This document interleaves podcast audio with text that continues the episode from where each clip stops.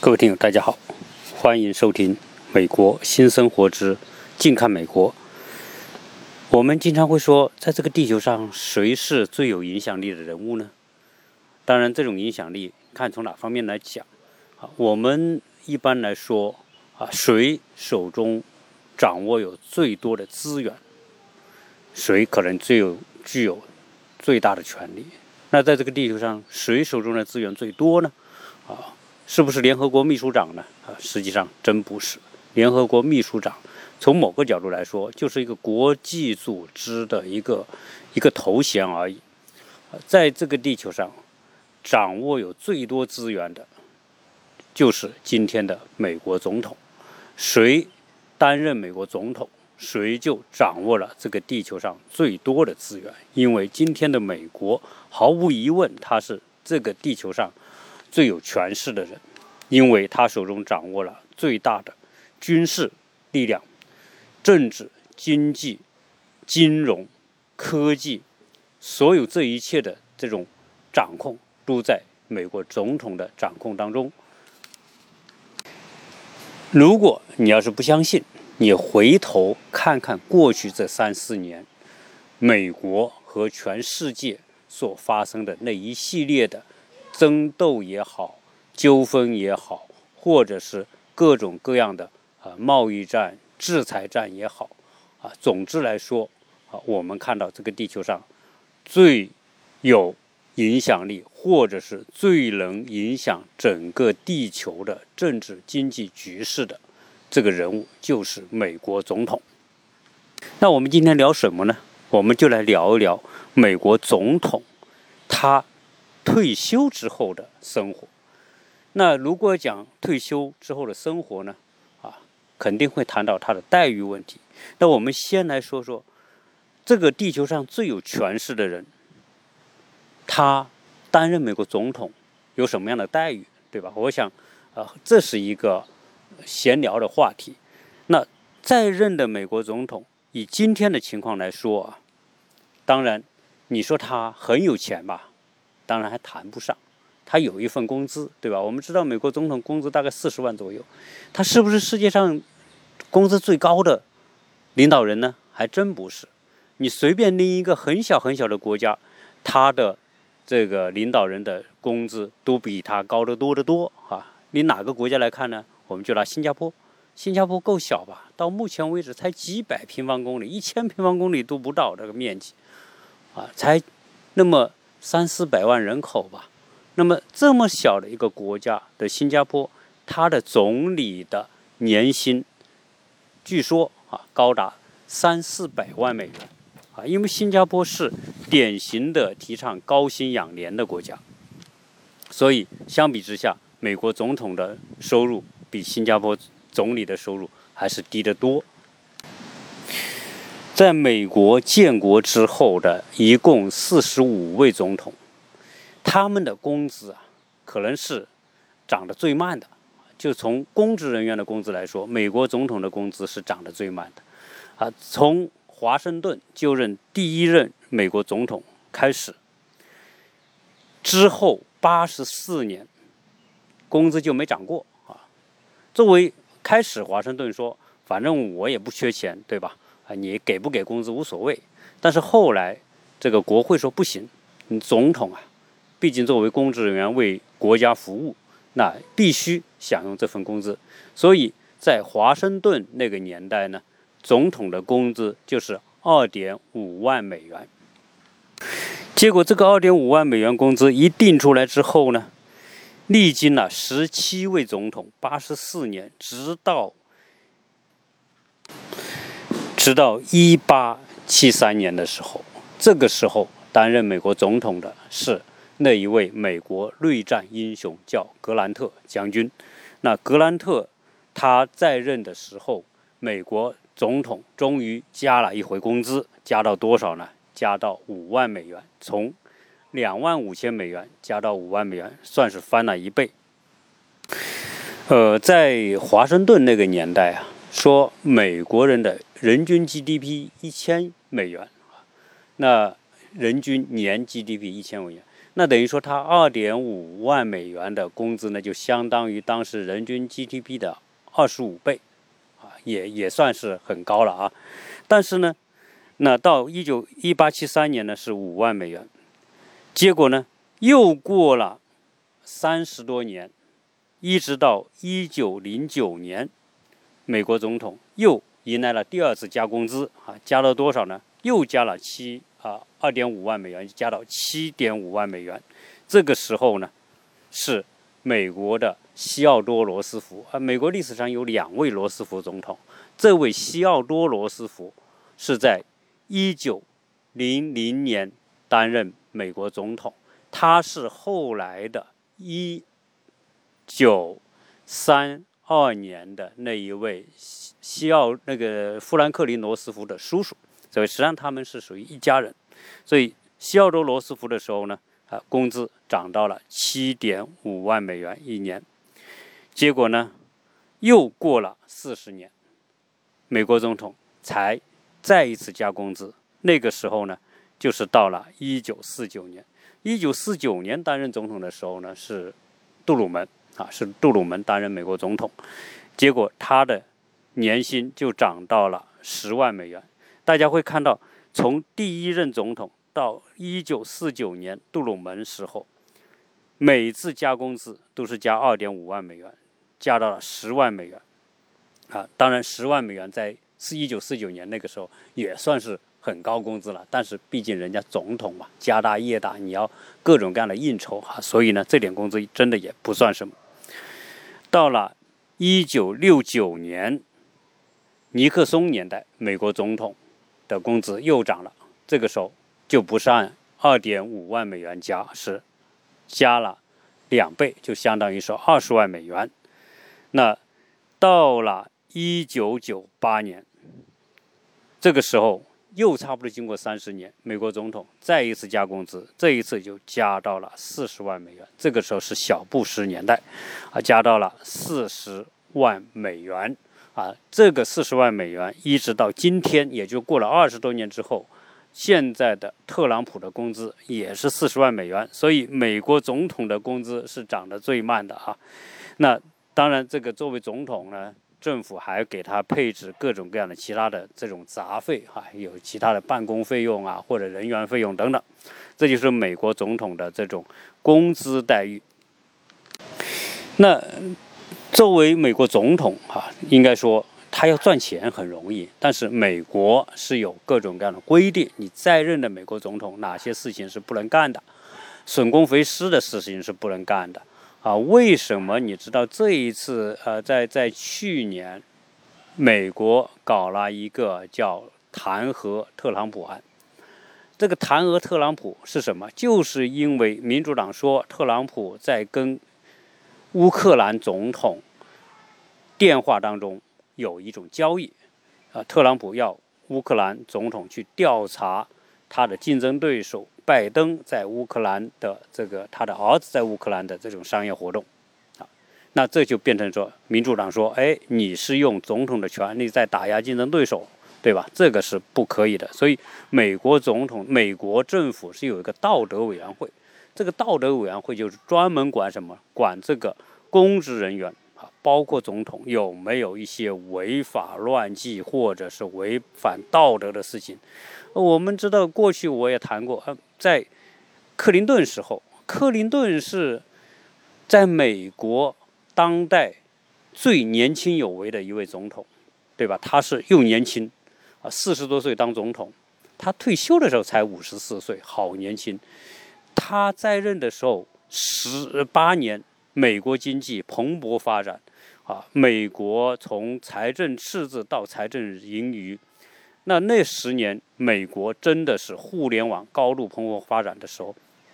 按理来说，克林顿应该是很受人崇敬吧？但是呢，克林顿也遭受了一次弹劾。他遭受弹劾，就是因为他的生活出轨，对吧？我们都知道有个叫莱文斯基，啊，那。当时克林顿跟莱文斯基由于在白宫约会啊，最后呢被发现，那最后呢啊国会就弹劾他说，就是因为违反道德规范和标准啊，所以呢在任的美国总统是不能够利用他的公权力去为自己谋利益的。哎，但是我们知道，现在在任的这一位总统，那真不是白给，非常厉害。特朗普非常厉害，非常有才能的一位人。你看他的商业才能，在他在任的时候，他发挥到极致。据说呢，特朗普在全世界很多地方他都有做项目开发，人家是搞房地产开发的嘛。啊，我们去拉斯维加斯去住了他的这个特朗普酒店。我们到纽约曼哈顿第五大道看到川普塔那个川普大楼。川普在世界各地，在莫斯科，在乌克兰，在很多很多地方，在欧洲哈，在中国都有做项目开发的。哎，现在呢，他又去到一个地方做开发，去哪呢？去。印度啊，我们知道美国和印度一直是关系很好，当然这关系好是出于竞争的需要啊，出于跟跟中国的这种博弈的需要，所以跟印度关系好，所以他在印度也有很多开发项目。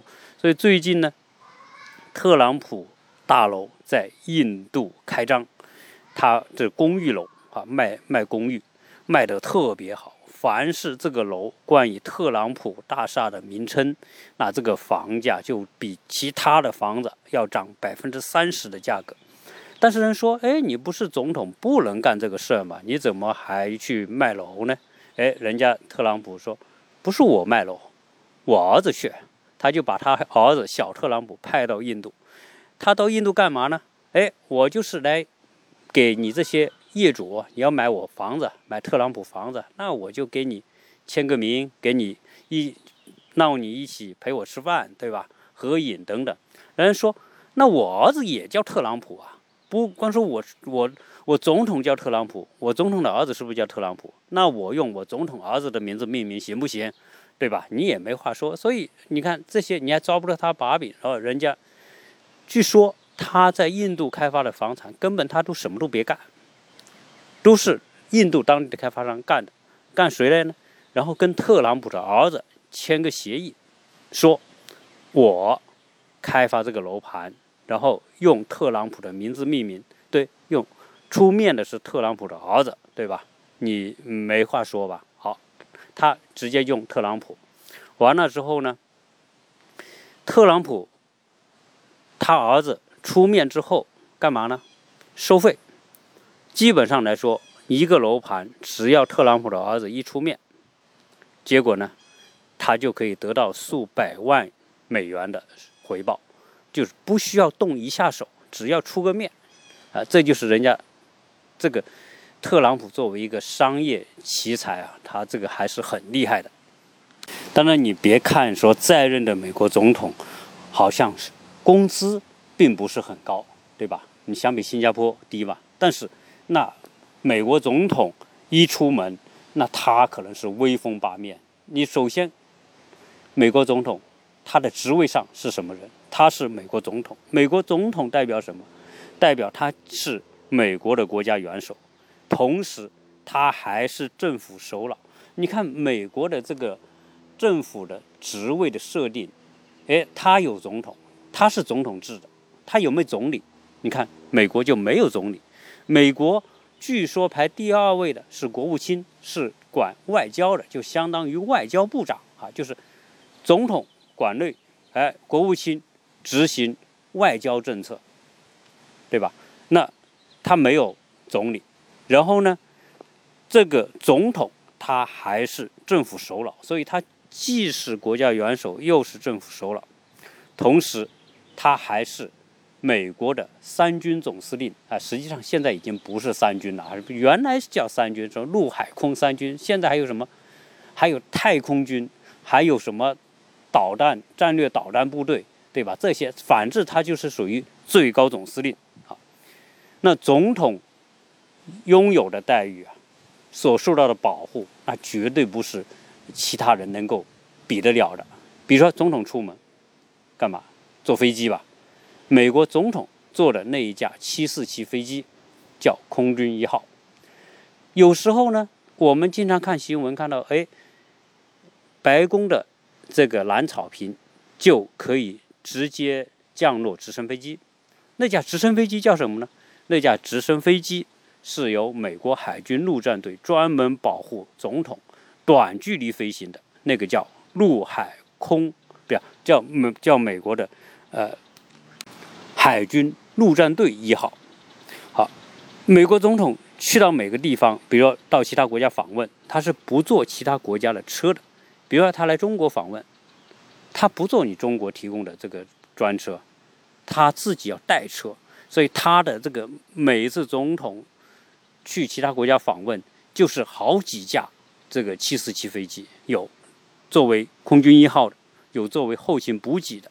那然后后勤补给里面还装着什么？装着他要坐的那一辆车。那辆车叫什么呢？叫总统叫美国一号啊，就是陆地型的这个他的那辆专车叫美国一号。那是一辆专门的。这个防弹、防炸，总之保护非常严格的啊，所以你看，这一切都是美国一号。呃，要当美国总统，当然名义上，从理论上，只要你是美国出生的美国公民，同时你年满三十五岁，你就可以去参加总统竞选。当然会说，哎，那那美国满三十五岁，然后在美国出生的人，那不是啊好几亿人嘛，对吧？一两亿人，是不是他们都可以？啊，理论上是可以，但是呢，你还有很多其他的细节条件啊，你没有相当的这种才能，你没有相当的背景，你没有相当的经历，当然你去都不要去哈，这个是这就变成笑话。到目前为止，美国呢，历史上从华盛顿。到现在，特朗普一共有四十五位美国总统。这四十美五位美国总统呢，我们都叫他一位总统就是一任，一任他可以担任两届。所以在今天，美国一共进行过五十八届的总统选举。这五十八届总统选举里面呢，啊，有一部分的啊人呢是担任一届。就退下来了。我们说，当代的呃，刚刚去世，去年去世不久的这个老布什，他就只当了一届。啊，在美国的历史上，你比如说尼克松之后的那个福特，他就当一届。啊，但是大部分人都凭着他在任总统的优势，可以争取到第二届的连任。呃，今天我们说美国总统在位的美国总统啊。肯定是这个世界上这个新闻曝光频率最高的人物，但是呢，每年的是每一届新总统就职都是在那一届的一月二十号。比如说特朗普在奥巴马之后竞选成功，他就在二零一六年的一月二十日就任美国总统。成为新的美国总统，跟旧的总统交接。那这位卸任的美国总统，他就离开白宫啊，要搞一个这个交接仪式。然后呢，由新总统那送别旧总统，旧总统坐上最后一次坐上海军陆战队一号直升飞机离开白宫。他离开白宫，那么新的总统就职。然后就有一个就职的演说啊，就职的典礼，然后宣誓，那么新的总统就诞生了，旧的总统就开始过上他的卸任之后的退休生活。我们前面讲，呃，美国总统的工资是到目前为止啊，也就是加那么五次工资。那退休之后的美国总统的待遇怎么样呢？啊，他有没有退休金呢？啊，这个呢也是有一段故事，一段历史。早期的美国总统啊，比如说建国时代的，像华盛顿，往后啊亚当斯，再往后杰弗逊啊亚当斯，然后再往门罗等等，再往后的这些美国总统，对吧？他们退休之后都是没有工资的。这个没有工资一直到一九五八年，也就是说从一九五八年之前。退休的美国总统都没有工没有退休金，那为什么到一九五八年就有退休金呢？这个时候呢，我们说要提到一位总统，就是美国的杜鲁门。杜鲁门我们知道他是在一九四四年就任美国总统，哎，他是一个很幸运的人，因为四四年罗斯福在第四次连任总统之后，刚刚就任不久，就由于身体原因就病逝了，啊，那罗斯福呢，也是美国历史上唯一唯一的一次超过两届总统连任的人，他他当时由于这个二战。在那种危急时刻，他的支持率很高，啊，所以那个时候还没有真正法律来限制说不能超过两届，所以呢，别人这些选民说你必须再当，大家都选他，所以他就顺利的当选了第三届、第四届，啊，这是美国历史上唯一的一次例外。罗斯福之后病逝之后，那杜鲁门。就以副总统的身份成为了总统，然后后来又连任了一届。但是这个杜鲁门呢，按理来说他是一个很重要的人物，他是继罗斯福之后，这个美国二战结束以及包括日本投降、德国投降、对日本投原子弹，那都是这个杜鲁门在任的时候完成的事情，啊，包括后面的联合国的这个成立等等。所以杜鲁门实际上是现代。政治上一个重要的转折时期的人物，对吧？按理来说，他退休了，应该生活过得不错嘛。以他的这种地位，他的知名度，那赚钱来是问题吗？诶，恰恰是这么一位总统，在他退休之后，生活过得很不幸福，很拮据，很贫穷啊！贫穷到什么程度呢？啊，没有工资，没有退休工资，他呢又不想。去做那个什么写回忆录啊，然后就干嘛？就是说去到处演讲赚钱。你现在的总统都到处演讲写书，对吧？啊，当顾问赚钱。那个时候他觉得作为总统干这个事情很丢人，所以他就不去赚这些钱。不赚钱呢，又没有退休工资，啊，结果呢，他生活就过得很拮据，甚至说出去吃餐饭都不敢去那些好酒店，都要去那些小酒店啊、小饭店。啊，点菜都不敢点什么好吃的菜，啊，不敢点什么好呃贵的菜，就这种情况。所以呢，后来别他的朋友看到实在也看不过去了，啊，后来呢，呃，美国国会就通过了一个法律，这个法律叫《卸任总统法案》，对卸任之后的总统的待遇就做出了一些规定啊，规定说，呃，卸任之后的总统可以拥有这个退休金，所以从一九五八年开始。杜鲁门是第一位领到退休金的总统，当时的退休金是二点五万美元一年啊。当然，这个呃，随着这个通货膨胀呢，退休总统的工资也在不断的增加，到后面呢，就增加到六点六万美元一年，到一九八零年涨到六点九万啊。那么后面呢啊，再给总统配了一定的这种。啊，办公啊，各种人员的啊相关的这种费用津贴，到现在退休的美国总统的工资又涨了啊，大概是多少呢？大概是一位在任的美国的部长的工资水平。现在在任的美国部长的工资大概是二十三万美元，所以现在退休总统的工资呢，也是在二十三万美元左右。如果退休总统去世之后，他的夫人，啊，可以拿到一点政府津贴，每年两万美元左右。但实际上，对于现在的退休的美国总统，根本就不缺这点钱，所以基本上大家也不领这个钱。啊，美国总统退休之后呢，还享受什么待遇呢？就是政府，美国的政府呢，联邦有一个叫总务署，就像相当于我们的后勤部一样。这个总务署呢，还专门拨出经费给总统。租用办公室、家具、购买家具和办公用品，甚至可以聘请一个职员啊，就是专职的为总统做服务的这个职员，有可能是秘书，对吧？那这个职员呢，啊，每年可以领到十五万美元，但是这十五万美元的年薪只允许领三十个月，作为这过渡。三十个月之后，你说你还要请这个人，你就不能够再付十五万美元了，啊，这就政府不再给这个钱了，只给到九万六千美元，啊，就是降低了。但是呢，当时的这个租办公室规定呢，就没规定说，哎，你租多大多小，不能超过多少。结果呢，卡特啊，现在卡特是美国在任呃在世的这个年龄最高的总统，现在已经超过九十五岁了。他的办公室最简朴，一年租金大概十万美元左右。但是，呃，克林顿，他也是在在世的美国总统，他的租金结果一年四十万。啊，租他的办公室，所以呢，这个当时没有规定，大家就随便租。除了这个费用之外，还有差旅费。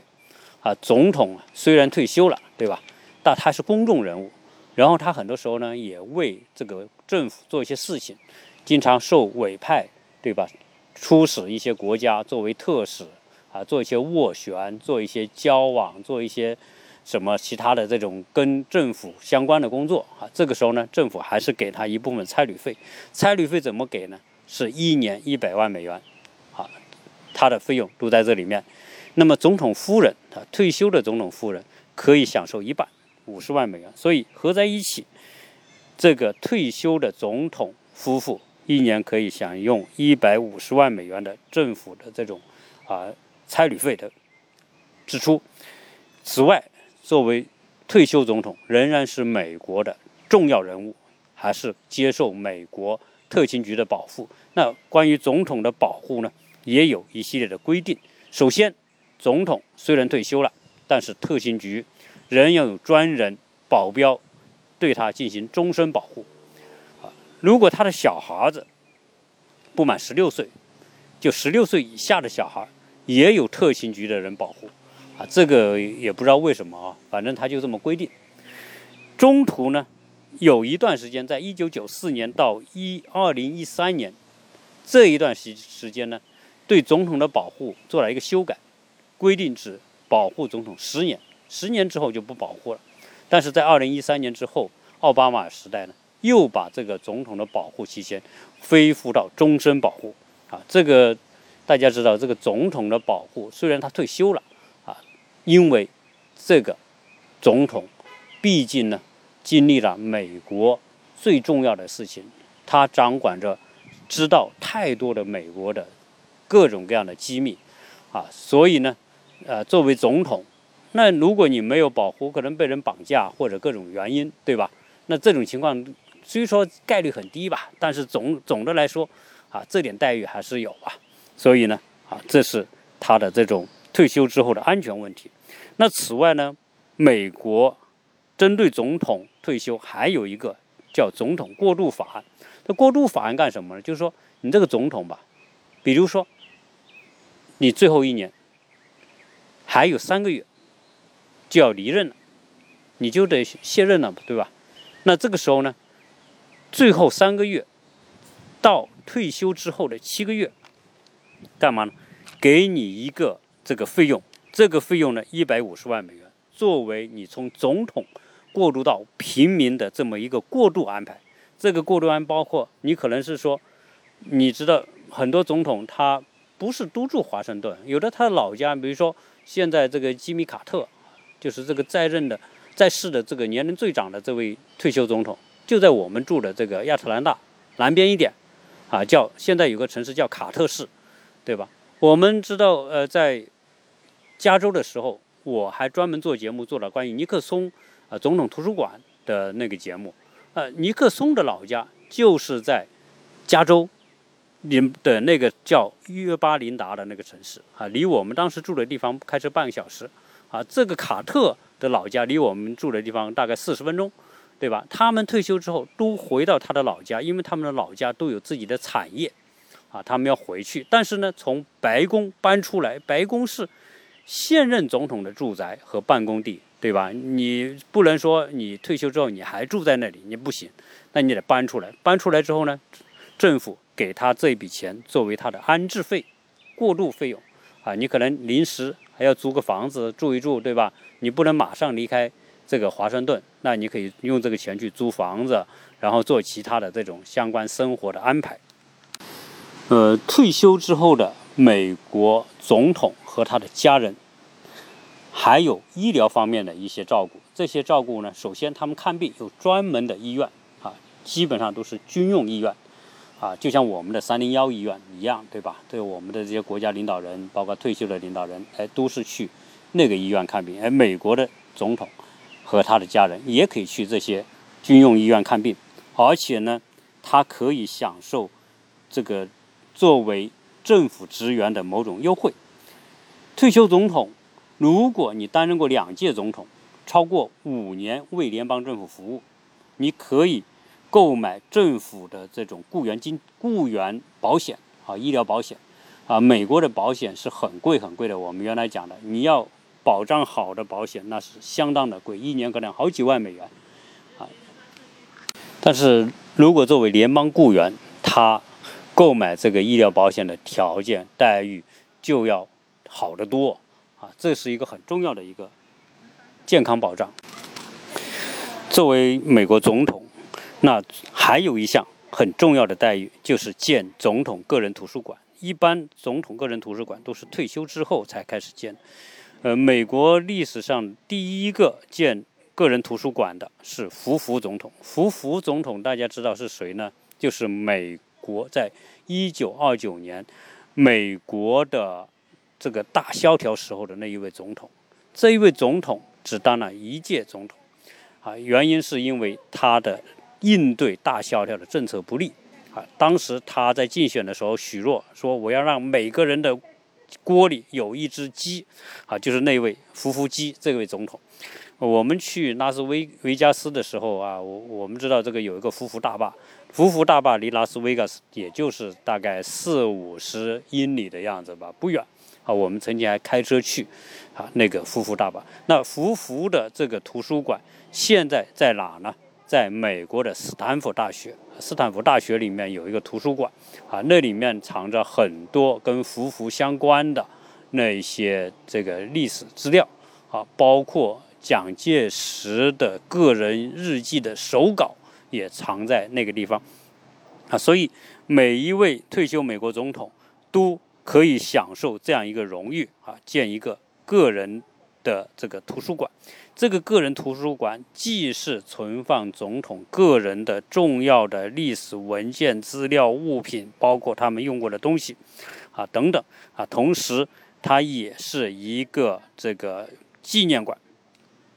这个纪念馆啊，在总统卸任之后，先。成立一个，先可以成立一个基金啊，这个基金就专门来筹备资金啊，各方人士捐赠的钱，然后呢，筹集到这些钱之后，那么可以来建这个图书馆。把图书馆建好之后，这个图书馆交由谁呢？又交由美国政府的档案和文件管理局来接管。由美国政府档案文件管理局将总统相关的物品、资料、文件，在安置在这个总统的图书馆。呃，我在去年的时候呢，去了离亚特兰大很近的这个卡特的图书馆，它的名字叫卡特中心。这个图书馆是作为联邦政府的资产。啊，是由联邦政府管理的。当然，进去也有各种各样的安检，然后有也有也有这个保安等等。呃，我在洛杉矶的时候，我还做了两期节目，专门讲尼克松的图书馆。啊，尼克松和卡特实际上是它是属于连着的。哈，前面尼克松完了之后，啊，福特当了了一届，福特之后就是卡特。那这两个这两位总统啊。啊，我看他们的这个图书馆，我觉得各有特色。啊，相比之下，尼克松在任的时候，第一，他的时间长一点；第二呢，他经历的很多重大的事情呢，我觉得比卡特好像影响要大一些。因为在尼克松年代呢，有很多除了我们说啊这个美苏争霸，此外呢，呃，尼克松在任的时候也打开了。跟中国交往的大门，同时尼克松在任的时候完成了什么？完成了这个美国的登月阿波罗登月计划，还是在这个尼克松在任的时候结束了越南战争。所以尼克松在任的时候经历的那些重大的事情啊，在他的个人图书馆都看得到啊。同时我们知道这些历任的这些总统啊，在建立个人图书馆之后，他们去世的话，一般都会埋在自己的这个图书馆里面啊。尼克松的这个墓就在尼克松的图书馆啊。尼克松和他的夫人去世之后，都埋葬在那个地方。呃，一般啊，总统图书馆规模都不会说特别大啊，但是呢，基本上够用。啊，有一个花园，然后有一栋建筑哈。如果大家有机会到美国来旅游，正好你可以搜一搜哈，哪个总统正好在你去的那个地方，啊，可以抽时间带孩子去看一看。因为这个美国总统的这个图书馆呢，啊，一定会有一个东西，就是他在任时候的白宫椭圆形办公室的复制空间啊，会复制在这个啊他的图书馆里面。啊，我在尼克松的图书馆里面也看到他的白宫的这个办公室复制品，卡特的呃图书馆也有他这个复制空间。你甚至呃有的呢是很开放，比如尼克松的这个图书馆，你坐在里面，你进到他这个模拟的椭圆形办公室啊，你可以坐在总统的位置上，拿着电话拍个照之类的都可以啊。基本上呢，它是一比一的比例，就是。啊，你进去之后，你发现实际上总统办公室真不大啊。我们国内很多老板的办公室都比这个总统办公室要大得多得多啊。但是没关系，人家面积不大，但人家的这个掌握的权力巨大。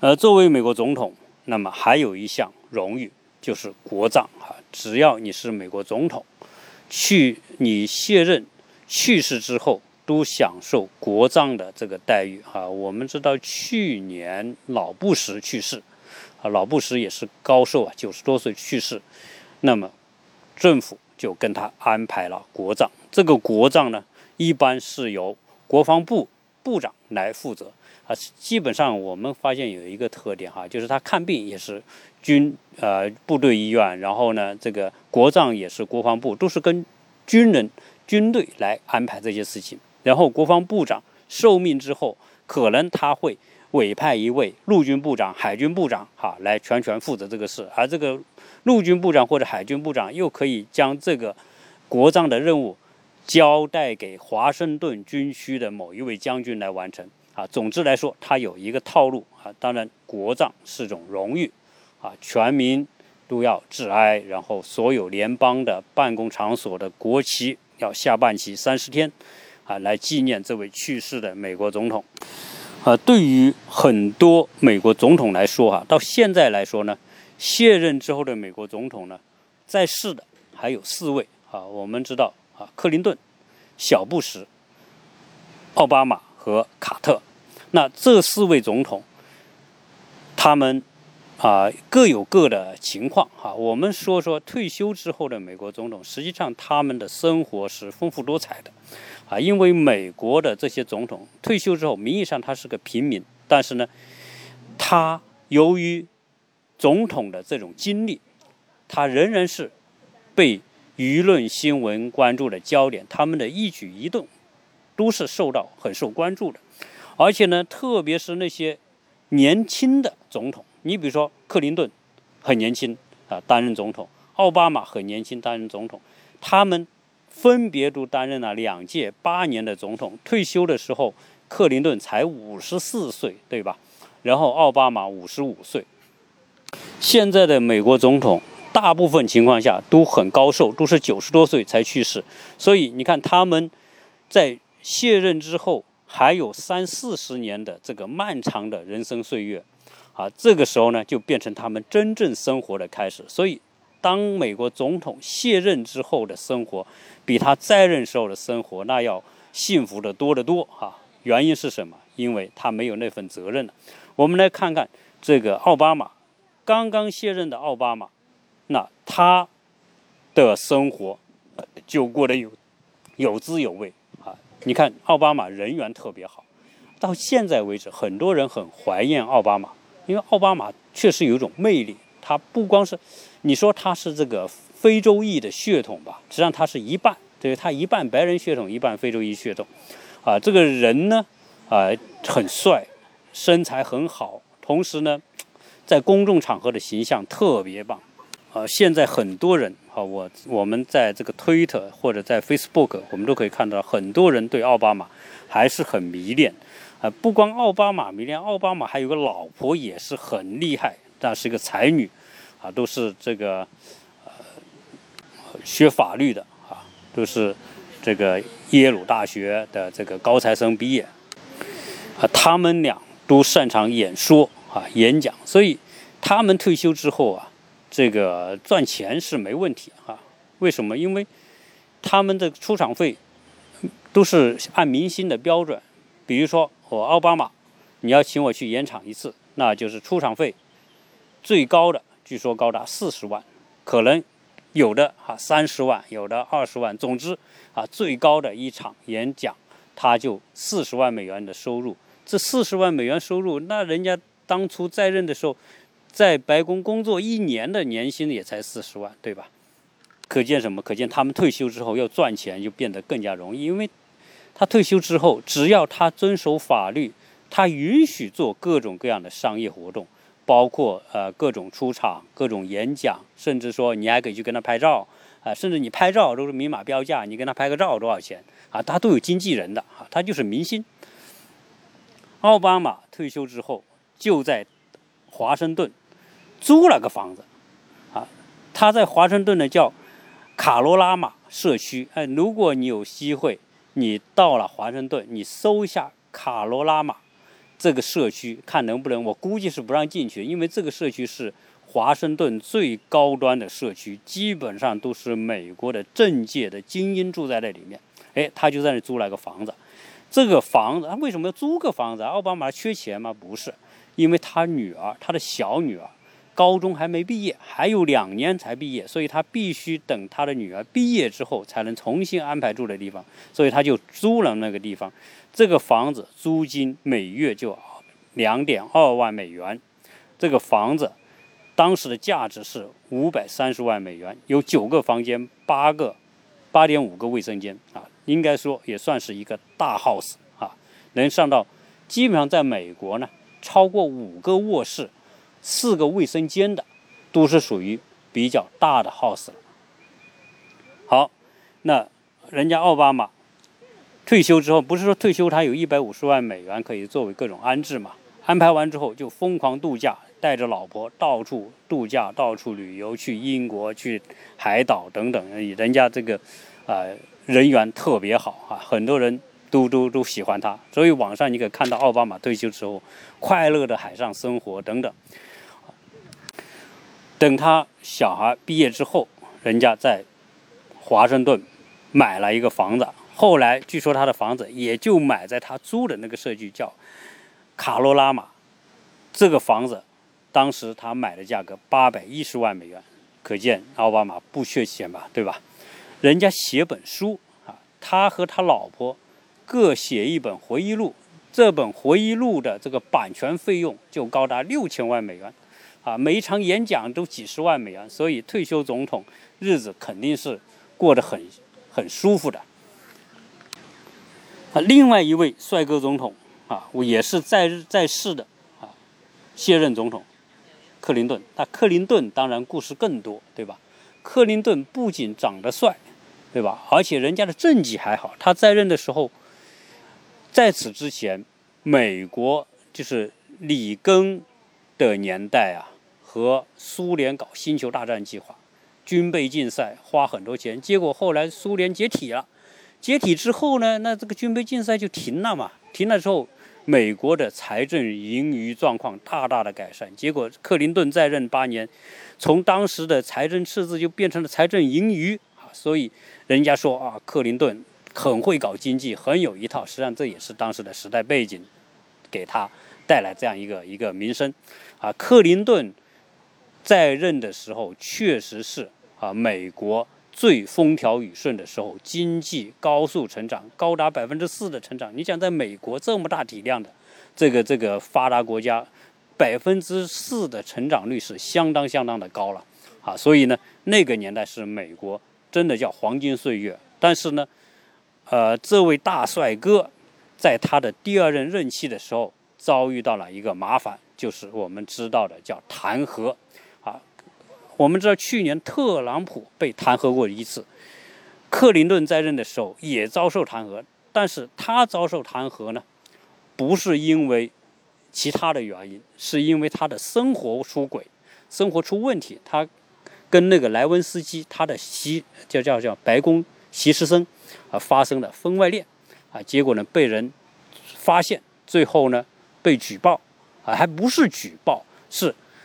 这个莱温斯基的朋友，这个莱温斯基呢口风不紧，跟总统有那么一腿之后呢，还到处去讲，他信任的朋友，啊，讲给他们听，结果他们这些朋友把他作为花边新闻卖给了媒体，结果媒体披露出出来之后，就导致了这个呃民众对这个总统道德行为不不满啊。我们说美国。呃，政府有一个委员会叫道德委员会，专门管你的道德情操嘛，对吧？所以你别说西方国家，西方国家它也有这个道德规范的啊，就跟我们说的这个道德品呃品德教育一样的哈，人家也有各种各样的规范。哎，你现在总统竟然就在白宫，就在总统夫人的眼皮底下搞婚外恋，那还得了？不行。啊，就有议员说要弹劾他，结果真的给他搞了个弹劾，搞一个弹劾之后，这个搞的这个啊，克林顿就焦头烂额。我们还记得当初啊，媒体披露完之后，这个国会质询他的时候，他还在电视机前当众撒谎说没有，我没干这个事儿。结果最后，这个独立检察官竟然连。他和莱文斯基在一起的这个内衣、内裤、裙子，哈，上面竟然都有证据，哈，大家你找找当时的这个都能知道。结果他就抵赖不了了，这个 DNA 检测就是你的，啊，这个他裙子上的那个东西就是你的。最后没办法，好，克林顿只能认了这个事情。结果后来又在电视上这样向全国人民道歉，说我撒谎了，啊，所以在美国撒谎是是。很严重的事情，啊，所以后来这个启动弹劾，但是最后啊，还是国会参议院放过他一马，没有定他的罪，所以呢，他安然的度过了他的任期。克林顿为了应对国会对他的弹劾，他请律师团来帮他辩护，请律师，那你要想想。你这个时候请的律师是什么？一定是一等一的，收费最高、最厉害的律师嘛？啊，所以他最后没被弹劾，啊，也也可能有律师的功劳。总之，他要请律师，结果花很多钱。据说他的律师费就高达一千五百万美元啊，那可不是请一个律师，可能请一帮律师来帮他辩解、帮他辩护。好，所以克林顿卸任的时候是负债最多的总统，高达一千多万的债务。那这个时候怎么办呢？哎，人家克林顿退休之后，他特别会赚钱，他可能是跟奥巴马一样最会赚钱的总统。为什么呢？这哥们演讲水平特高啊！他退休时候出费出场费演讲一场二十多万美元，一年到头狂讲哈，结果就演讲就赚了一千多万美元。另外人家出书啊，最后这个希拉里。就是他老婆和他都出书，他们出书的这个稿费也很贵啊啊！随便你说这个这个版权费吧，啊，基本上每一位卸任总统出的这个备忘录啊，或者出的这个这个回忆录，都有一家著名的出版公司来包装来推广，结果他要付版权费，啊。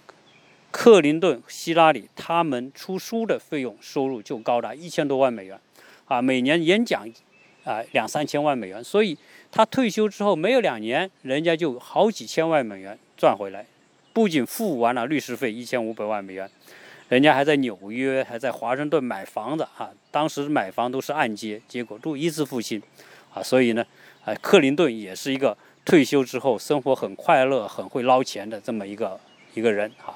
他实际上他的，他不像其他的总统，克林顿他的出身是很普通的，就是普通的市民，而且他出生在阿肯色，阿肯色是美国一个小州，而且很穷，那他没有什么这个家庭背景，啊，不像其他什么卡特，卡特人家他老爸是农场主，还给他一个农场继承了，对吧？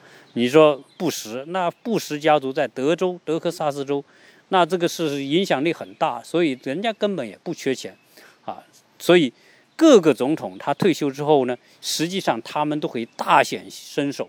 啊，然后赚很多钱，而且是合法的赚钱，你只要交税就行，对吧？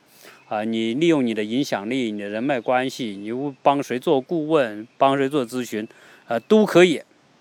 啊，那说还有一位在世总统卡特，卡特呢是我说的是他，是在世的年龄最大的总统。啊，去年得了一场感冒，好像很多人担心他能不能扛过去，结结果还好，啊，也没什么事。所以现在卡特九十多岁的高龄，九十五六岁啊，现在还活着呢，还时不时还发表一点讲话呢。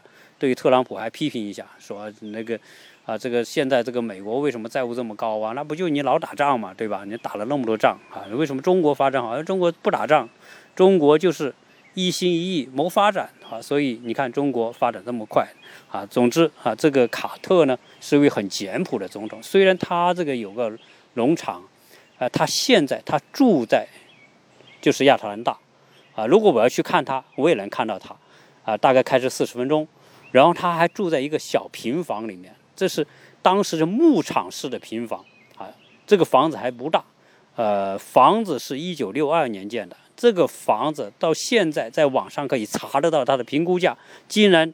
多少呢？只有十六点七万美元，所以卡特可以说是最简朴的总统了。啊，他和他的老婆住在那个地方，他现在还接受特勤局的保护。